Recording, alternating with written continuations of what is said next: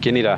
Es un podcast hecho en familia, con temas e historias afines a tu vida diaria. Está hecho para los que ríen, para los que lloran, para los que se caen y se levantan, para los que se equivocan y aprenden. Personas como tú y yo. El día de hoy estaremos hablando de huir por la puerta trasera. Es bien sabido que la puerta principal es por donde uno entra a un edificio y por esa misma puerta es por donde uno sale. No es común que uno salga de su casa por la puerta que, puede conducir al patio o a un pasillo lateral. Se sabe que cuando uno va a salir por una puerta, se sale por la puerta principal. Ese mismo principio aplica en la escuela, en el trabajo, en, en el hogar, en a casas de familiares, amigos porque eso hacen las personas que viven de una forma correcta o lo vemos de, que es algo moral, algo moralmente correcto dentro de la sociedad, salir por la puerta principal, no salimos por la ventana y no salimos sin avisar a nadie, no simplemente nos desaparecemos y nadie sabe dónde estamos. Entonces la vida puede llegarse a ver muchas veces como un edificio, entramos y pues espera que salgamos de la misma manera en la que entramos, de forma natural. Cuando una persona abandona su vida sin mencionárselo a nadie, ocasiona el mismo impacto que si tú escaparas por la puerta de emergencia en tu trabajo sin avisarle a nadie. No se espera que eso suceda. Dejas responsabilidades tiradas, personas a las que incluso les puedes importar o personas que dependían de ti quedan colgando, quedan en, en un espacio en blanco. El día de hoy queremos hablar de huir por la puerta trasera. Yo personalmente que estuve eh, en un estado mental eh, en mi juventud en el que quería huir por la puerta trasera, es, algo que se puede ver muy sencillo, pero a, la misma vez es algo muy, muy complejo. Ah, todos, cualquier persona, creo que es algo eh, que es unanimidad en todo el mundo que te van a decir, es que el suicidio es malo. Y, hasta cierto punto estoy de acuerdo, pero como digo, es algo muy complejo, no es algo que es blanco y negro, ah, al menos no para nosotros los humanos. Para nosotros los humanos sabemos que hay tonalidades de grises. Entonces, yo personalmente que hubo un tiempo de, en mi juventud, durante mi vida, que quise eh, huir por la puerta trasera. Ah, son muchas cosas que, que van, eh, eh, que están en juego, que es desde cómo te sientes, uh, qué es lo que haces, qué es lo que dices, qué es lo que no dices, a las personas con las que te relacionas o las personas con las que no te relacionas. Son, son muchos puntos que contribuyen a la sanidad espiritual y mental de, de una persona. Y yo personalmente, de ese momento en mi vida, cuando quería realmente quitarme la vida, eh, tengo muy marcado el recuerdo de que sentía como un hoyo eh, justo arribita de mi estómago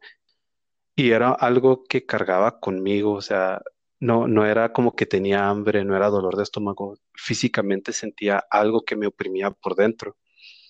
Cuando iba a la escuela tenía que luchar con las ganas de no llorar eh, y no era un llanto de depresión, era un llanto de, bueno, sí era depresión, pero no, solamente depresión, era enojo y depresión y miedo, todo combinado, que la única forma que, quería salir era con llanto y yo ah, recuerdo que siempre tenía el nudo en la garganta,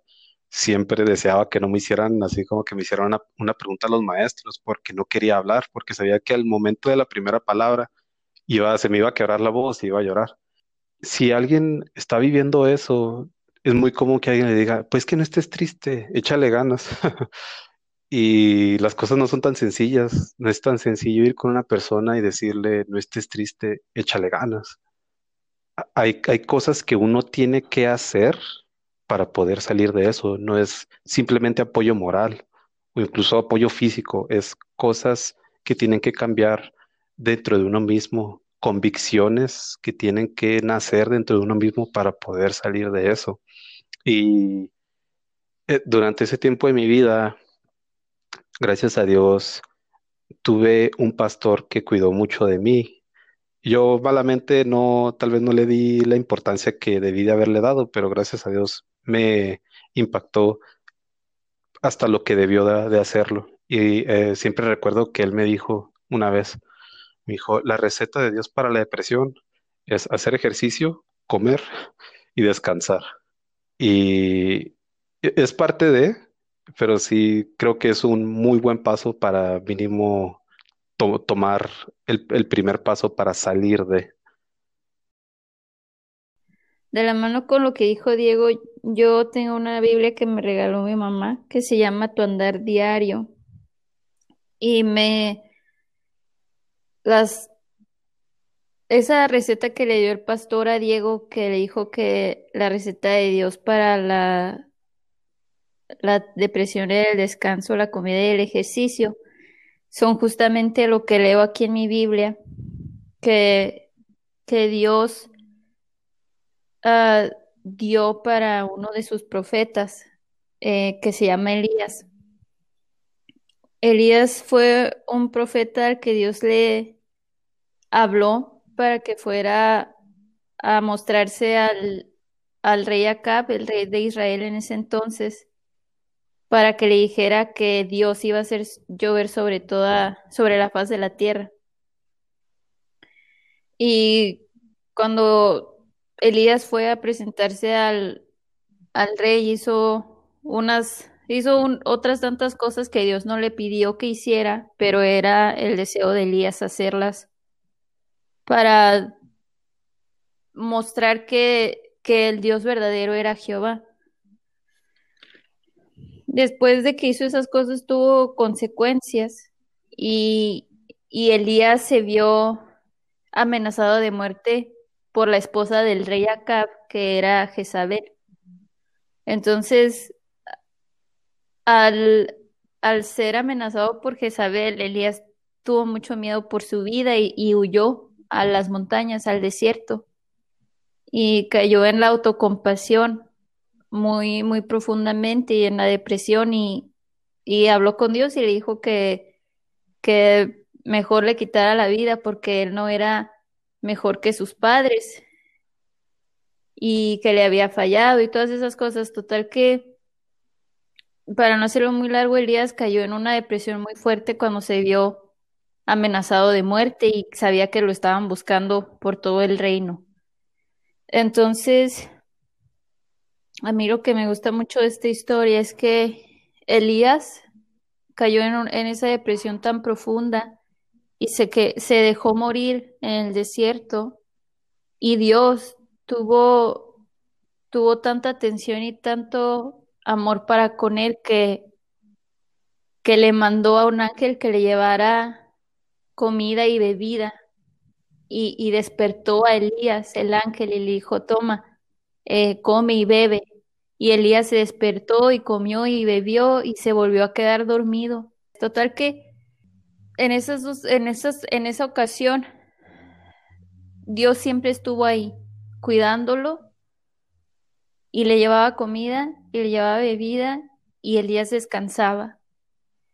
Y después de, de que Elías recobró fuerzas,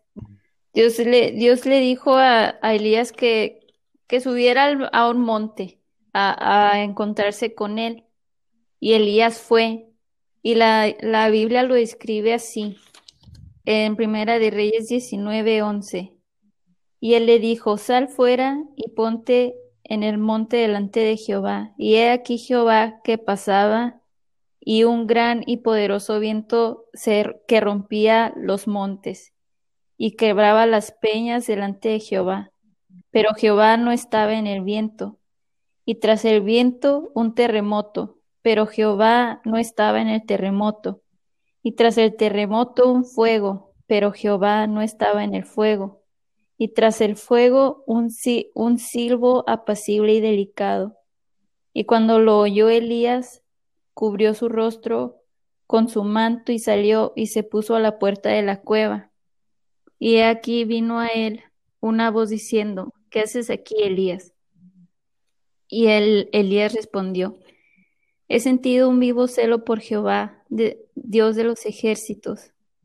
porque los hijos de Israel han dejado tu pacto, han derribado tus altares y han matado a espada a tus profetas, y solo yo he quedado, y me buscan para quitarme la vida. Y le dijo Jehová, Ve, vuélvete por tu camino, por el desierto de Damasco, y llegarás y ungirás a Asael por rey de Siria. Y bueno, total que le, le encomendó que hiciera otras tres cosas, que, que ungiera a tres, a tres personas. Pero lo que me, me gusta tanto de esta historia es que Elías, como muchas veces nosotros mismos, Elías presentaba como una gran confianza y, seguridad de lo que, de lo que estaba haciendo.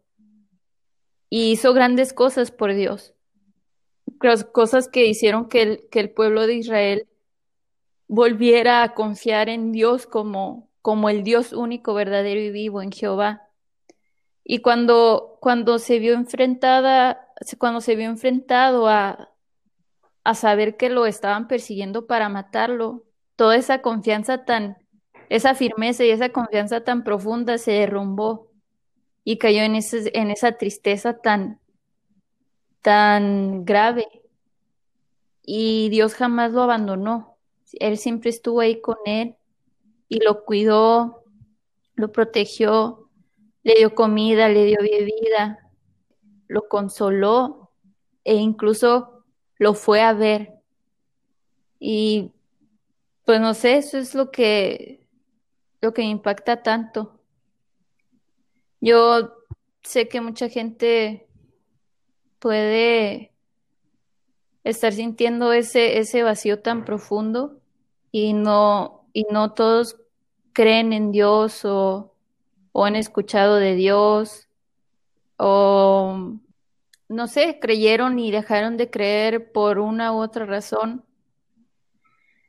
Pero la realidad es que lo repito, sé que lo he repetido en otros, en otros capítulos, pero nunca, nunca ni, ni algo material ni otra persona va a llenar el vacío tan profundo que se siente y tampoco nada ni nadie va a sanar totalmente esa, esa soledad y esa tristeza tan profunda que se siente. Ese es un, es un vacío que solamente tiene la forma y la, la anchura y, la inmensidad de Dios. Por eso solamente Dios lo puede, lo puede llenar. Y en realidad Dios es el único Dios verdadero y vivo, el único omnipotente, el único omnisciente y el único omnipresente. Y aunque no escuchen de Él o no sepan de Él, o hayan creído y dejaron de creer, el único que conoce a todo ser humano en esta tierra perfectamente es Dios. Y así, tal cual somos, enojones, heridos, lastimados, Él nos ama y siempre va a estar con los brazos abiertos para recibirnos hasta que nosotros queramos correr a sus brazos, así con nuestros errores y todo. Bueno, no sé si ya conté esto, pero también está en el episodio en el que cuento mi historia y como, como cuenta Tania en la historia de Elías, tal vez podemos ah, así como que ver la historia y, y pensar, pero o sea, a lo mejor nada más estaba, no sé, estaba preocupado, estaba así, o sea, a lo mejor realmente no se quería, o sea, no se quería suicidar, a lo mejor realmente nada más estaba de dramático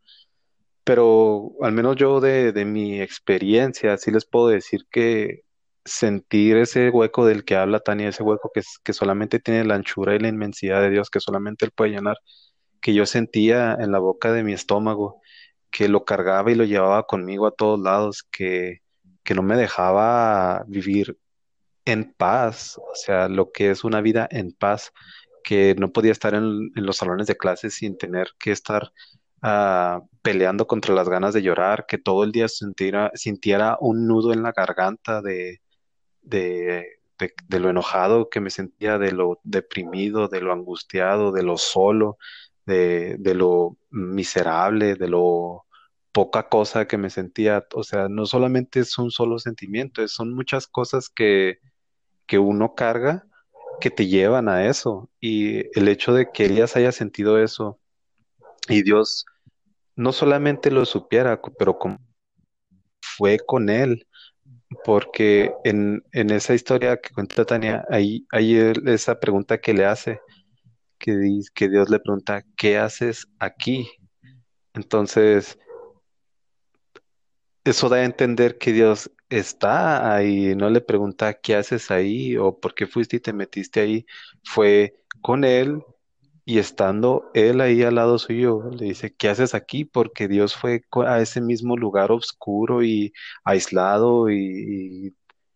y apartado donde él se quería meter. Y luego Dios le mostró todo su poder, pero le demostró que, que de eso no se trata, que Dios está en la paz, en el, en el silbido apacible, que, que ese es, eh, ese es lo que Dios quiere para nosotros, ese silbido apacible, esa paz, de poder vivir en paz. Y, y pues sí, o sea, eh, esa historia para mí fue de mucha ayuda ah, durante el momento, durante los momentos en los que yo ah, peleaba con la idea de, de quitarme la vida, porque tal vez no está así tan, tan ah, explicado literal, pero pues el- la comida, el descanso y el ejercicio del que hablamos es, como dice Tania, Delías estaba dormido, estaba descansando, llegó un ángel y lo despertó, comió, le dio comida y bebida, y luego Dios le dijo, ya que recobraste fuerzas, pues ahora te, te toca un largo camino, y pues ahí es el aspecto del ejercicio. Y tal vez esas tres cosas no sean la solución A, pero es una muy buena receta para, para contrarrestar los síntomas de la depresión. Entonces, otra de las cosas que yo quiero mencionar es ah, otra, otro punto que, que tocó Tania de cómo somos, de que, por ejemplo, yo cuando me sentía así, cuando quería quitarme la vida, no sentía una conexión genuina con nadie. Malamente, porque yo, au- aun y cuando supiera que mi hermano, mi mamá, mi hermana me amaban, yo no sentía una conexión lo suficientemente genuina para ir con ellos y contarles qué era lo que estaba pasando, qué era lo que estaba sintiendo. En ese entonces tal vez yo no sentía una conexión genuina con nadie porque se- sentía que tal vez no podía ser yo mismo con nadie. Una, una persona que tal vez quiere quitarse la vida no siempre va a ser esa, esa imagen estereotípica de alguien que está siempre cabizbajo, que está llorando todo el día, que no se quiere mover, que, o sea, incluso si alguien está así, no es así como que, ah, nada, está bien, no, de no tiene nada, no, si alguien está mostrando o actuando de esa manera, obviamente es de preocuparse, pero incluso muchas veces las personas que, que, que son las personas de las que menos nos lo esperábamos, que decían, es que siempre estaba, siempre estaba feliz, siempre estaba sonriendo, siempre estaba con amigos, hacía bromas, se reía, o sea, ¿cómo es que ahora nos vienen y nos dicen que se acaba de, quitar la vida? Y, y, y como digo, ese es uno de los puntos importantes de lo que dijo Tania, de ser nosotros. Tal vez no aceptarnos tal cual, pero entender quiénes somos. Y por ejemplo, yo soy una, sé que soy una persona muy introvertida. A- ahorita ya puedo tal vez comportarme de una manera diferente a propósito para no hacer sentir mal a las personas o incomodarlas o como sea. Pero yo, por ejemplo, me siento muy en paz es- estando apartado, sin que nadie se siente conmigo, yo escuchando música y así, o sea, no tengo ningún problema. Pero sé que no puedo ser así con las personas. Pero con las personas con las que sí tengo una conexión genuina, sí puedo ser esa persona y, y tengo la libertad de ir con cualquier persona en, un dado momento y contarle cómo me siento pero una persona que a lo mejor está batallando con su sexualidad o con ah, adicción a las drogas, con alcoholismo o alguna otra cosa, algún otro tipo de adicción, otra carga que traiga, que no puede ah, ser genuino con alguien, que, que a lo mejor se va con su mamá o con su papá y esas personas le dicen, es que estás mal, es que agarra la onda, este, ponte las pilas, o sea, sabes que eso está mal, ya deja de hacerlo. Y ponen una carga en esta persona de que a mí, a mí siempre me, me, resuena mucho con lo que Tania dijo alguna vez, especialmente en su historia, que ella le dijo a Dios, es que yo no puedo ser la persona que esperas de mí. Y eso, eso ocasiona una depresión muy fuerte eh, en una, en una persona, saber que nunca va a ser lo suficiente, que no va a llegarle a los talones a la expectativa que tienen de, ellos. Y, y, creo que eso es algo muy delicado, tal vez, no, no sé cómo ponerlo, pero e, el, punto que, al que quiero llegar es que ah, si nosotros estamos lo suficientemente fuertes emocionalmente eh, y espiritualmente, nuestro deber no es juzgar, condenar o, o decir a la persona que está haciendo las cosas mal, incluso, sino apoyar a esa persona. O sea, darle apoyo y, y darle la libertad para que esa persona pueda ser genuina con nosotros. Y para lograr eso nosotros tenemos que ser genuinos con esa persona. Yo para, solo quería hacer la, la mención para entrar un poco en contexto de lo que era Elías o el peso que tenía en la sociedad un profeta en ese tiempo, que poniéndolo al contexto de hoy, digamos que el equivalente sería una persona con mucha fama o una persona muy, muy importante. En esos tiempos, un profeta era la persona por, el, por quien, el medio por quien Dios hablaba. Entonces, un profeta mayormente estaba alejado de la sociedad y si esa persona se acercaba al pueblo, a la ciudad, a, la aldea, a lo que quieras llamarle, donde había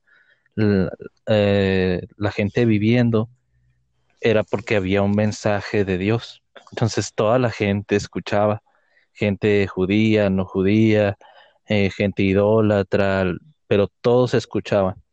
Entonces el peso que tenía en días socialmente hablando era muy grande cuando recibe ese mensaje de Dios y se dirige a, a donde está la gente y después derrota a los profetas, bueno, derrota con el poder de Dios a los profetas de Baal, mostrando que Jehová era mucho, es mucho más poderoso y es el verdadero Dios. Digamos que se puede decir que Elías alcanzó la, si lo ponemos desde, desde un aspecto de logros, digamos que fue uno de los logros, sino es que es el logro más grande que, que como profeta pudo haber tenido. Entonces digamos que alcanzó el clímax de su, de, su, de su carrera y de pronto, como decía Tania, de estar en el tope hasta arriba, de repente pasa por persecución y que pierde toda esa confianza que cualquier persona piensa que sería imposible de, de, de perder, ¿no? Como un futbolista que, tal vez gana, poniéndolo dentro del contexto del deporte, que gana algún campeonato y lo, le dan la denominación de el jugador del partido de la final de la Copa del Mundo, de la final del básquetbol o de la final del, de la serie mundial, el MVP, y luego, luego el siguiente partido, el día siguiente, falla un penal o lo ponchan o falla una canasta muy sencilla. Todos dirían, pero ¿qué pasó si ayer ganó, era el campeón?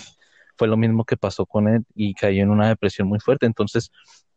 solo para entrar en contexto de lo que, de lo que es un, lo que era un profeta en ese tiempo y el peso que tenía. Entonces, también reforzando lo que decía Diego, mm, a veces vemos, a lo mejor en Elías era evidente, porque hay gente que se le nota, ¿no? O sea, eh, es gente que, que expresivamente es muy notoria su ánimo, y si a veces está triste, si está feliz, si está enojado, y no necesita decirte nada, lo puedes notar en su ceño, en sus ojos, en, su expresión corporal. Pero también hay gente que sabe fingir muy bien o ser muy buenos actores y para,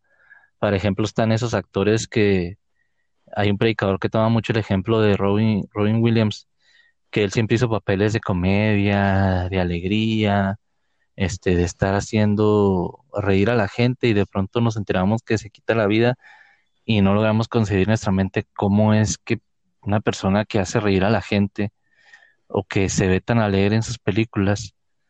pueda llegar a estar en una presión tan profunda que se quita la vida, ¿no? Y es como dice Diego, aprende, pues eso era un actor a final de cuentas. Hay gente que son excelentes actores y no están en la televisión y parece que todo está bien, y por dentro están muriendo, están en un vacío terrible que, como decía mi hermana, nadie más que Dios puede llenar. Entonces son diferentes vertientes o situaciones porque cada individuo es distinto, pero, pero debemos estar siempre atentos a, por lo pronto, o por lo menos si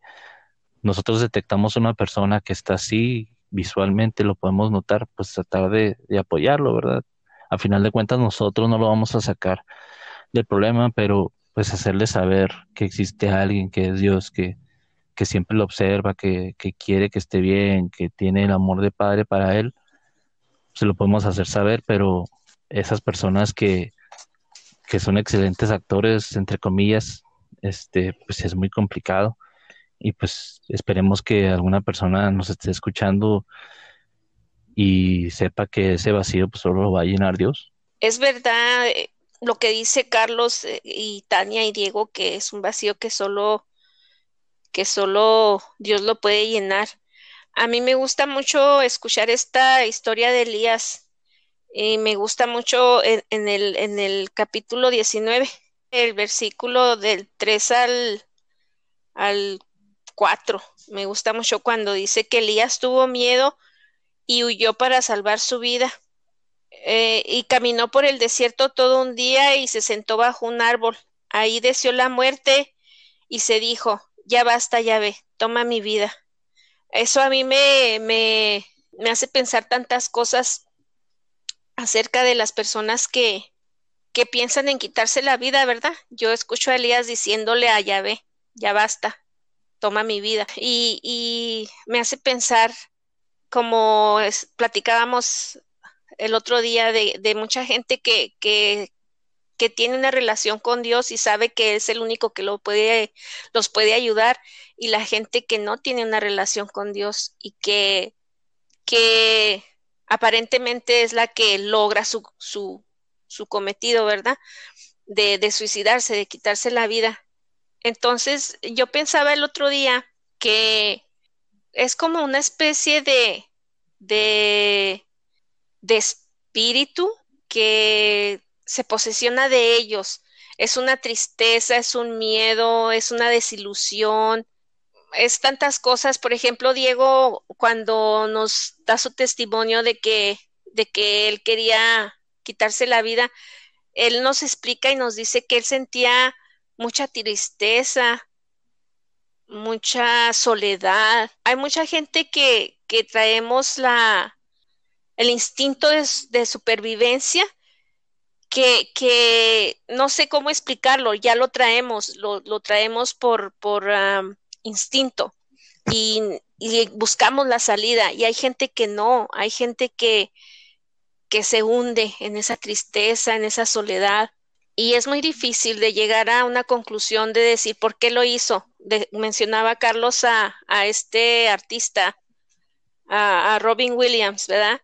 Que todos, este, pues vimos sus películas que nos daba, incluso a mucha gente nos dio la salida de, de ciertas uh, vivencias que teníamos o tristezas o soledades que teníamos en algún tiempo que vimos una película de él y sí es cierto, fue algo que, ¿cómo que se suicidó? ¿Por qué? O sea, si todo mundo pensaríamos que era la persona más sabia para uh, darle frente o salida a los problemas. Entonces, uh, yo, verdad, personalmente, no es que lo haya leído o que alguien me dijo algo. Yo, yo llego a la conclusión que, que es una, es una situación cuando uno se encierra en sí mismo, cuando uno empieza, porque la sociedad te puede decir, no, es que tú no sirves para nada, no, es que tu mamá no te quiso, no, es que tu papá te abandonó, no, es que tu novia mm, consiguió a alguien mejor que tú, todo eso te puede decir o qué sé yo, X cosa,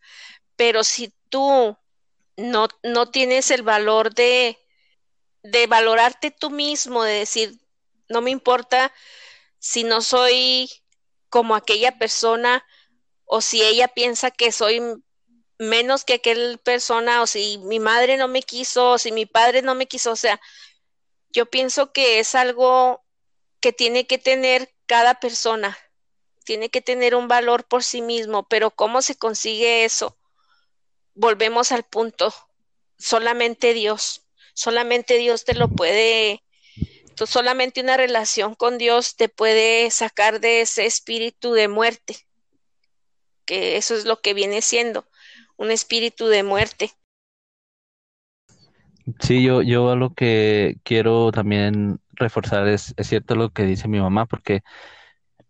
y no todos pasamos por esas circunstancias o, Dios no nos pasa a todos por ahí, pero, pero es muy cierto. Por ejemplo, yo, yo honestamente he platicado con, con, mis hermanos y con mi mamá eh, de que yo honestamente nunca he sentido, gracias a Dios, una depresión, un vacío así tan grande. Sí he sentido soledad, sí he sentido frustración, tristeza, pero no a ese nivel que, que por ejemplo, Diego dice, ¿no? Que Diego lo vivió y, él lo puede decir. Yo honestamente no, no tengo un parámetro para decirlo porque no lo he sentido y voy aunado a lo que dice mi mamá de valorarse uno mismo porque yo de chico, cuando yo tuve un accidente donde estuve a punto de perder la vida y desde muy chico tengo esas memorias de, de cuando eh, Dios me salvó de ese accidente, que milagrosamente me empecé a recuperar, o que hubiera, hubiese muerto de no ser porque Dios hizo un milagro en mí, en el cuerpo, en mi cuerpo y en mi salud. Entonces, cuando yo me llegaban a pasar esas ideas de que como decía mi mamá, ah, pues es que todo el mundo dice que no vales o que no tienes ningún valor para los demás. Yo siempre había esa voz que me decía, bueno, pues Dios te salvó. Y yo me decía, Dios me salvó por algo, ¿no? Algo he de valer o algo he de hacer, no lo sé, pero por algo me salvó. Entonces, a mí se me hacía, o se me haría absurdo quererme quitar la vida después de que Dios me salvó. Se me haría darle como la espalda a Dios o, o no sé, entonces, tengo eso que me pasó que hace que valore mi vida, porque Dios la valoró como tal, me permitió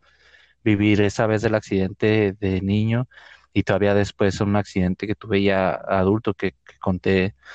en uno de los episodios atrás. Entonces, pues a mí, a mí se me haría muy absurdo irme yo a quererme quitar la vida cuando Dios me ha estado salve y salve. Entonces, y Dios me ha, me ha mostrado que mi vida vale mejor yo no sé cuánto, o, para él o, para los demás, pero por lo menos sé que vale algo y que por eso él no me ha permitido morir. Entonces, por eso es que entiendo que lo que dice mi mamá hace lógica de, de valorarse uno mismo, pero igual, ¿qué pasa si en ese vacío estás tan al abajo que, que ni siquiera puedas sentir la capacidad de valorarte? Entonces, ¿qué tal si la persona está tan hundida en esa soledad o en esa tristeza que no tiene ni siquiera la capacidad de valorarse, aunque sea un poco. Y, y Dios entra en la escena de alguna manera. Eh, hoy nuestro pastor nos contaba una historia que tenía mucho, ya la había escuchado, pero me refrescó la memoria y creo que va perfecto a, lo que estamos hablando, que nos platicaba que unos, unos uh, hermanos de la iglesia iban manejando, ellos son pareja, iban, eh, iban manejando entonces vieron un carrito de tamales y decidieron pararse a comprar. Y, se bajaron y en lo que estaban comprando y comiendo, empezaron a hablar con el vendedor y las cosas se fueron dando. Eh, de hecho, este hermano es una persona muy agradable, a, mí me cae muy bien, es una excelente persona y, y él siempre yo no recuerdo, yo no lo recuerdo a él, a mi, a mi hermano de iglesia, no lo recuerdo de otra manera, no lo veo de otra manera más que siempre dispuesto a escucharte y ayudar. Siempre está en él, o sea, es una persona que incluso hasta su expresión facial al saludarte te genera un gusto por verlo y sabes que, que él le da el mismo gusto de verte. Entonces, pues tiene esa manera de ser, ¿no? Y estaban hablando con el vendedor y ellos aprovecharon para evangelizar, hablarle de, Jesús eh, a esta persona, al vendedor. Eh, para no ser tan larga la historia, pues al final de cuentas el vendedor acepta a Jesús en su vida, en su corazón, como su Salvador. Y, ya cuando acaban la plática y acaban de comer y todo, y, y pasa todo ese proceso, digamos, o esa plática de, de que le presentaron a, Jesús en su vida, le, les comenta el chavo, les dicen, ¿sabe que hoy yo había tomado la decisión de, después de acabar mi turno, iba a ir a entregar el carrito a mi jefe de los tamales, el dinero lo vendido y llegando a mi casa me iba a quitar la vida. Entonces, hoy ya entiendo que hay alguien que me ama, él se explicó todo eso, ¿no? Como Isaí lo dijo en, en su testimonio, el trabajo que tenemos como las personas que tenemos una relación con Dios, de hacer extensivo o hacerle saber a las otras personas que hay alguien a quien le importamos y nos ama inmensamente. Y por hacer eso, pues ellos, bueno, Dios por medio de ellos logró impedir que esta persona hiciera lo que iba a hacer. Y igual esta persona, ellos comentan que pues, él se veía normal, no se veía, era estos actores que digamos, como mencionaba mi y Diego, este, y hablándole de Dios en una plática amena, en una comida, pues pudieron evitar eso. Entonces también hay que estar muy atentos a, ese tipo de situaciones. Yo, ahorita que, que mencionabas eso, Carlos, quiero, quiero comentar, o bueno, hacer un, un paréntesis en que a lo mejor la gente cuando, bueno, la, la gente que nos da su atención y su tiempo y escucha nuestros capítulos, escucha repetidamente en mí que, que, que siempre digo que, que Dios es, o sea, Dios es la salvación del ser humano, simple.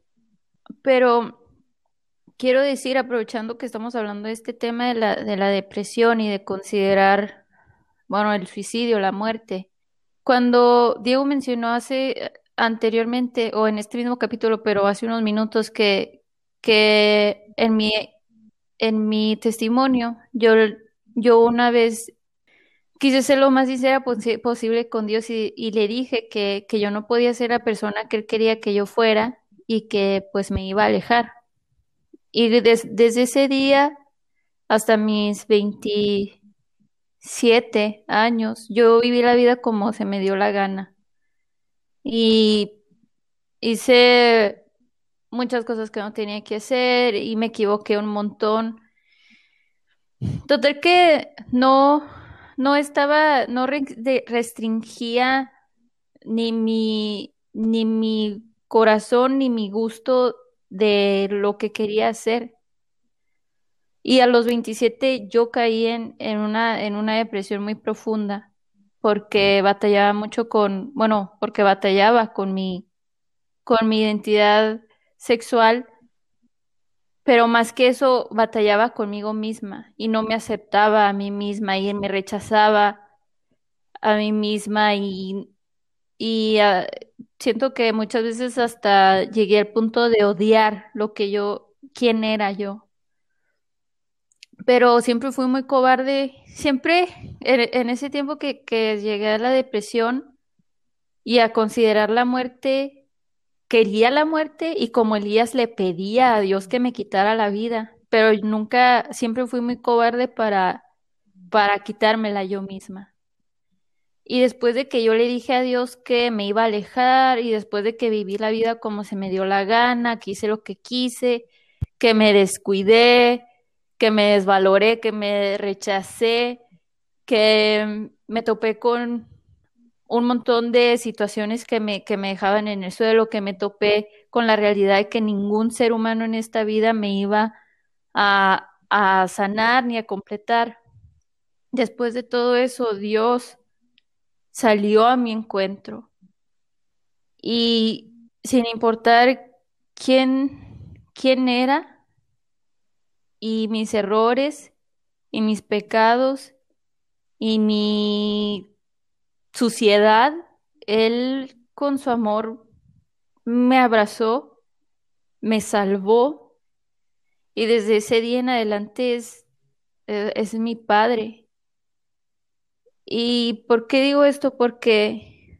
siento que, que a veces la gente se harta, puede ser de que, de que escuche, escuchen que, oh, no, es que la única solución es Dios, la única salvación es Dios. Y no, los, no lo, yo personalmente no lo digo como que me deslindo de las cosas y no me gusta batallar y no me gusta escuchar, así que le digo a la gente que su salvación es Dios. No, yo lo digo porque, porque yo lo viví en carne propia y hasta el día de hoy me sigo equivocando y sigo batallando con muchos aspectos de mí misma, de la vida, y el único que me da la ilusión, la esperanza y el amor para, para continuar, que es mi roca, que es mi, mi fuerza, mi valor es Dios, el único. No importa, no importa que nunca has hablado con Él, que nunca has escuchado de Él,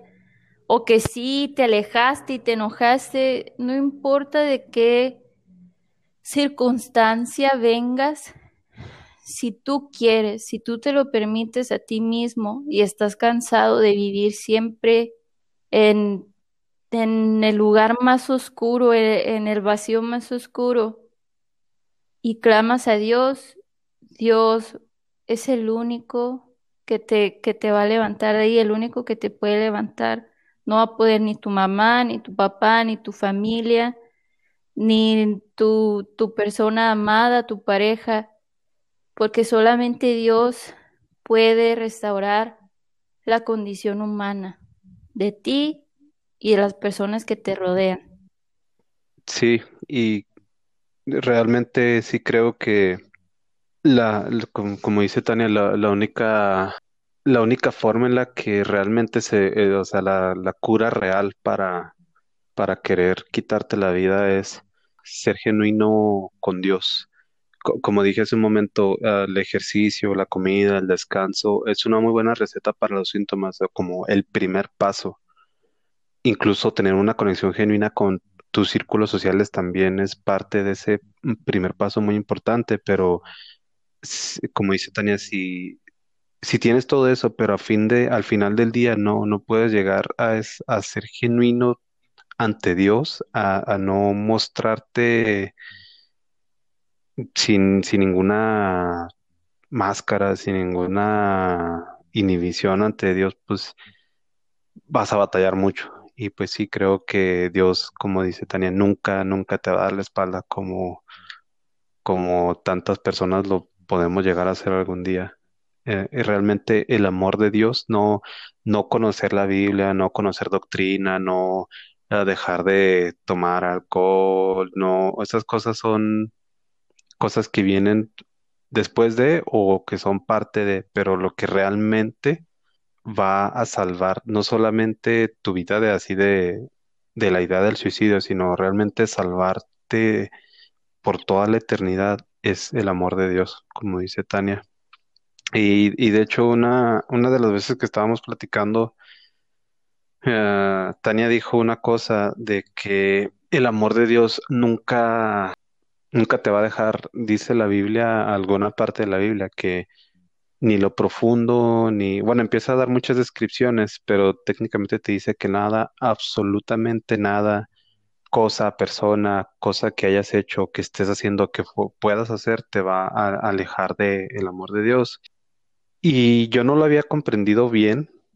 nada más como que lo leía y, decía, ah, sí, sí, pues sí, tiene lógica, eh, el amor de Dios es perfecto hasta que me topé con un caso de un, mm, ay, no, creo que era, era, el tesorero del estado de Pensilvania. Eh, su nombre era Bob Dwyer.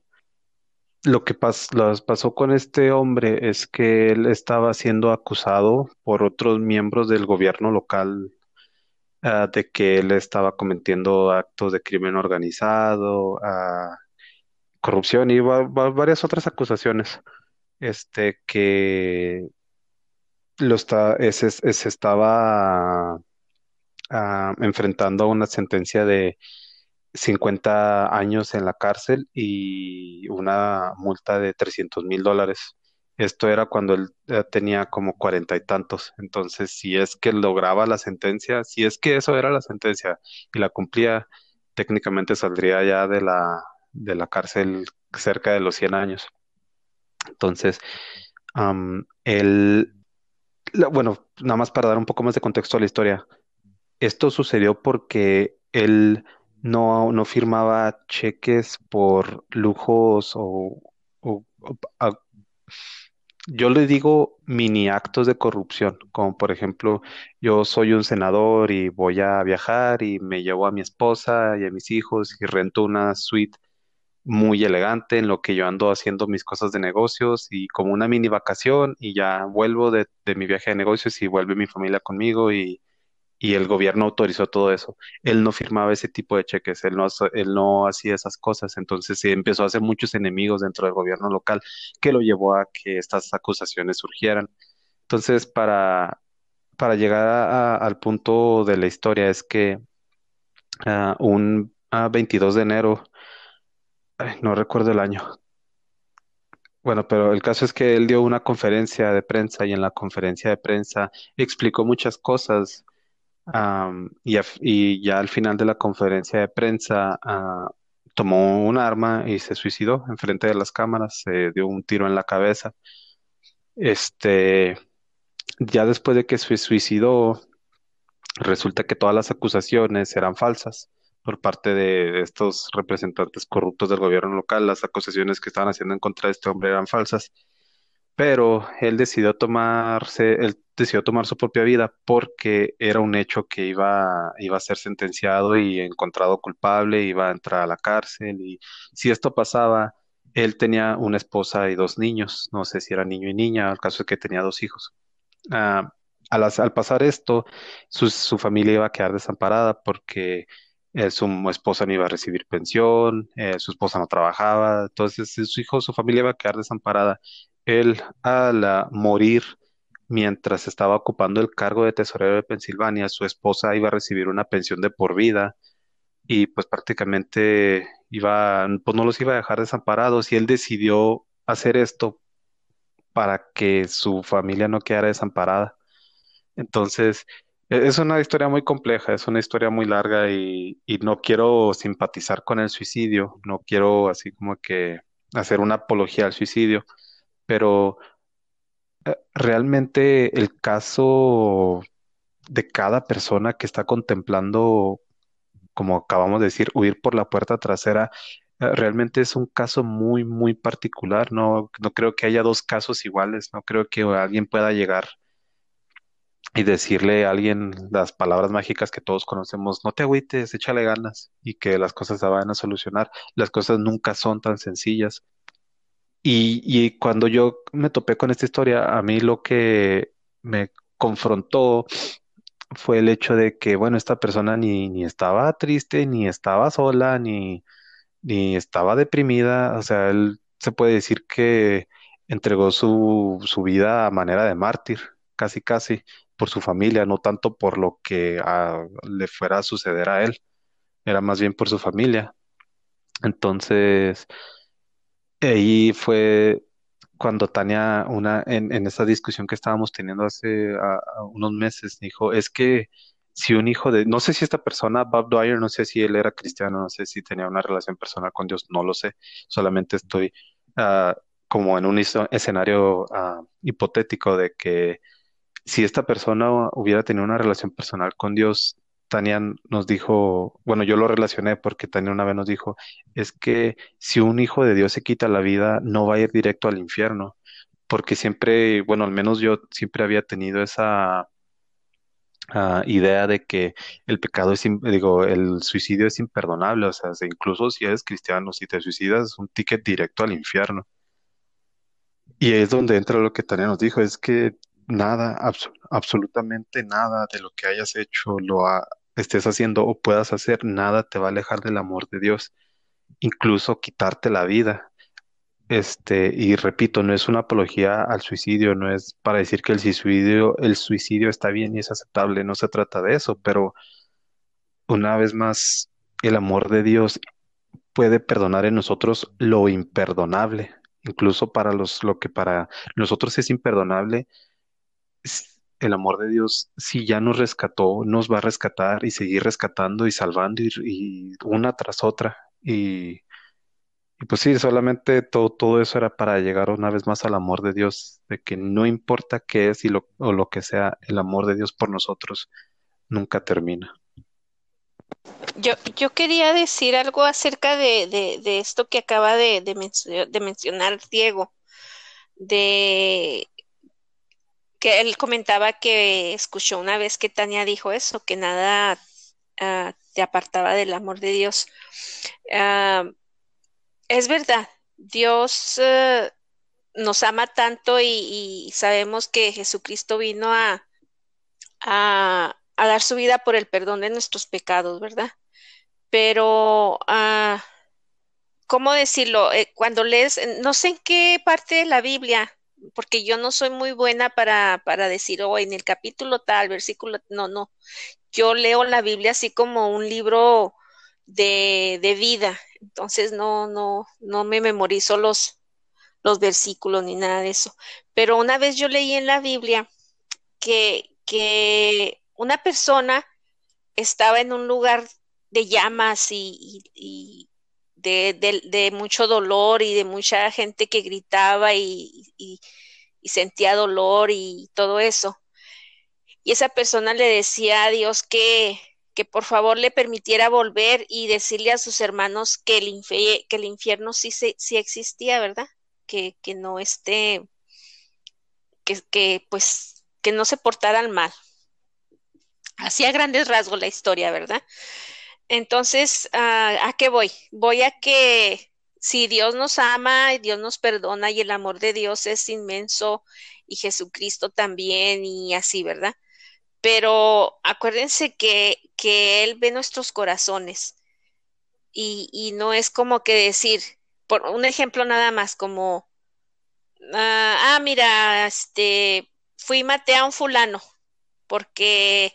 me hizo, me agarró a golpes o X y lo maté. Y, pero sabes que, que uno de los mandamientos es no matarás, ¿verdad? Entonces tú ya fallaste a un mandamiento y lo mataste. Y, y si tu corazón de verdad está arrepentido y todo, Dios lo va a ver y no vas a ser juzgado pero ¿qué tal si el siguiente mes te vuelven a agredir y vuelves a matar? Entonces, hay una consecuencia. Dios conoce a los corazones arrepentidos y Dios conoce a los corazones que, que de verdad quieren un cambio y todo. Y, y lo que quiero decir con esto es que siempre va a haber, nadie en esta tierra nos puede juzgar. Nadie, absolutamente nadie te puede decir, mira, es que Dios te va a mandar al infierno, mira, es que Dios te va a castigar por esto, mira, es que nadie, pero sí va a haber un juicio. Entonces yo, yo me quedo pensando, ¿qué, ¿qué va a pasar con esas personas que se quitaron la vida? Porque Dios no te dio un espíritu de, temor, ni, ni Dios te dio una vida para que te la quitaras, terminaras con ella.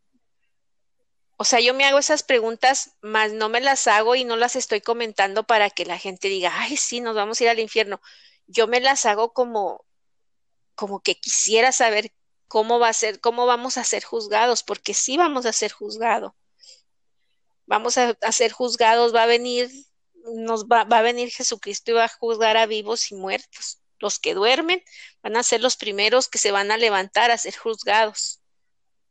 Entonces vamos a ser juzgados por muchas cosas, pero,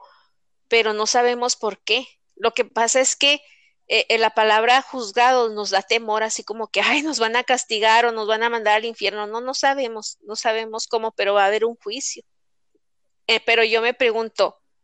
¿vale la pena siempre? No importa qué tan hundido estés en un pozo oscuro, ¿vale la pena siempre luchar por salir? por, por salir de ese, de ese, de ese pozo oscuro, de, por salir adelante, por más que, que te hayan hecho tanto daño, pero es tan difícil porque,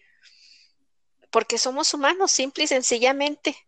porque somos humanos, pero por eso mismo Dios nos tiene en cuenta, porque somos humanos y tiene misericordia de nosotros. Por eso tenemos que buscar siempre yo quisiera, si hay personas que nos escuchan, siempre hay que buscar, va a llegar el momento en que tienes que dejar de buscar la, aprobación del ser humano. Tiene que llegar. Yo le pido a Dios que a todo ser humano en este mundo le llegue ese tiempo de buscar, dejar de buscar la aprobación de un ser humano para que entonces puedan buscar a Dios. Bueno, esa fue nuestra contribución en cuanto a un tema muy, muy delicado, muy complejo para, para poder discutirlo o, ver punto por punto eh, en un, en un solo episodio. Eh, tal vez más adelante volvamos a, retomarlo de alguna otra manera, pero pues esto fue hecho con ustedes en mente sin intención de juzgar o hacer apologías a cosas inmorales o cosas que, que como sociedad no vemos como correctas, sino simplemente queremos recordarles que el amor de Dios está ahí para todos y que sea lo que sea, eh, el amor de Dios es lo único que, puede solucionar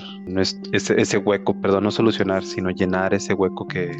que todos los seres humanos tenemos. Y pues una vez más esperamos que esta plática haya sido edificante para ustedes, como lo fue para nosotros.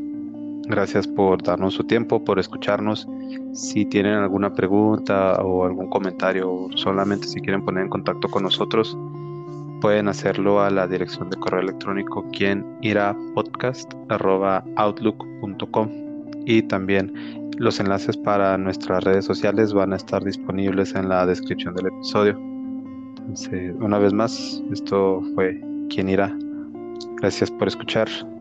Que tengan muy buen día.